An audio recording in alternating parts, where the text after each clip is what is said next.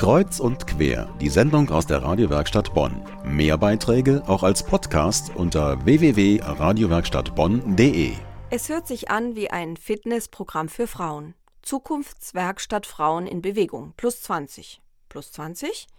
Etwa ein Programm für 20-jährige Frauen, die zukünftig Fitness treiben sollen?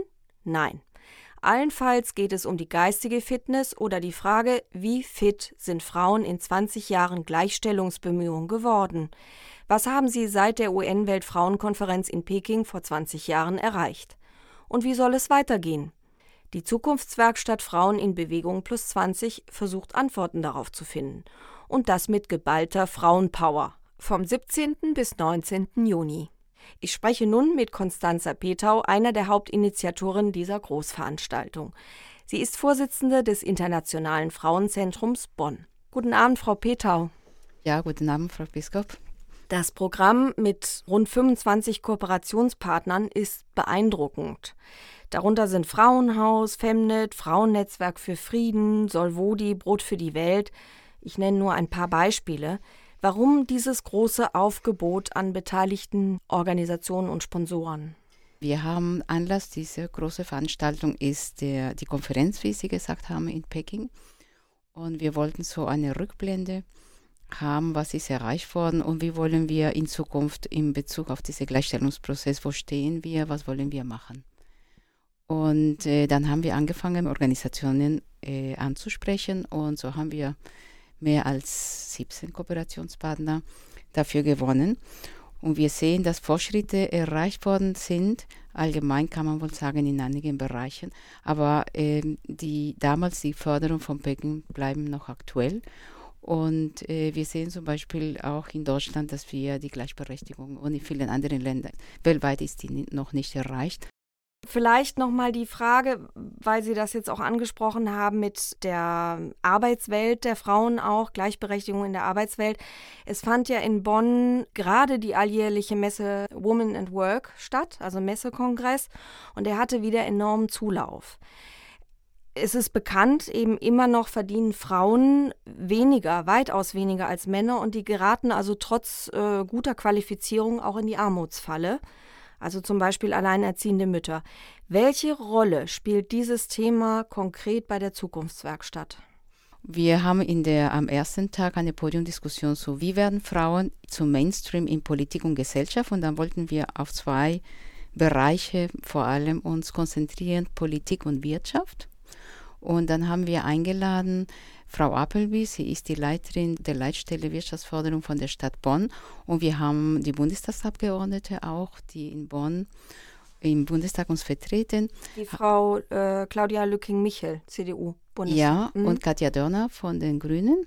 Und wir haben verschiedene Frauen, die in Führungspositionen sind aus Politik und Wirtschaft eingeladen, damit sie uns berichten, wie ist es bei ihnen persönlich und wir wollen auch über Empfehlungen, wo sehen Sie äh, praktisch diese ähm, Hürden, die, damit die Frauen richtig so Mainstream kommen, mhm. dass man nicht immer. No.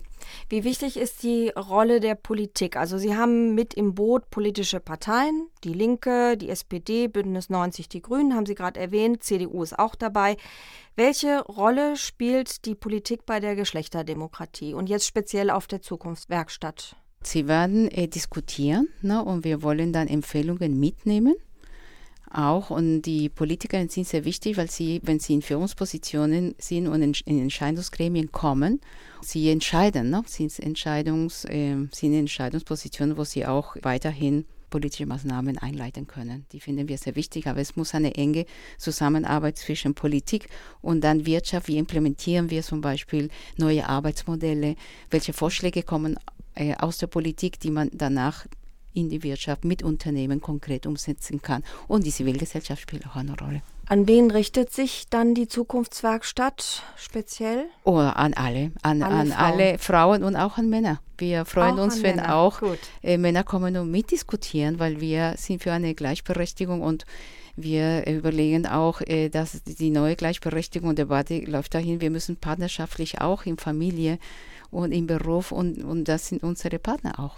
In der Zukunftswerkstatt Frauen in Bewegung plus 20 am 17. und 18. Juni geht es um weit mehr als um Gleichstellung am Arbeitsplatz oder die Bekämpfung von Frauenhandel.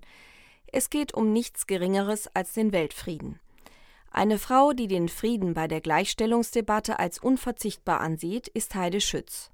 Sie leitet das Frauennetzwerk für Frieden in Bonn und ist Gründungsmitglied des Internationalen Frauenzentrums Bonn. Frau Schütz, schön, dass Sie heute Abend hier sein können. Sie sind ja gestern erst aus Schweden zurückgekommen, wie ich gehört habe. Ja, ich habe dort familiäre Beziehungen. Ja, man könnte annehmen, der zweite Tag der Zukunftswerkstatt steht im Zeichen des Friedens. Drei große Veranstaltungsblöcke beschäftigen sich mit Frieden und Weltethos. Sie selbst leiten einen Workshop, der die Frage stellt, was ist für dich Friedenskultur? Was verstehen Sie denn darunter? Ich glaube, den meisten Menschen ist es gar nicht bewusst, dass sie im Alltag zum Teil Friedenskultur leben, zum Teil auch nicht. Ähm, das Thema Frieden ist ja eines der drei Themen gewesen auf der Weltfrauenkonferenz, Gleichberechtigung, Entwicklung und Frieden.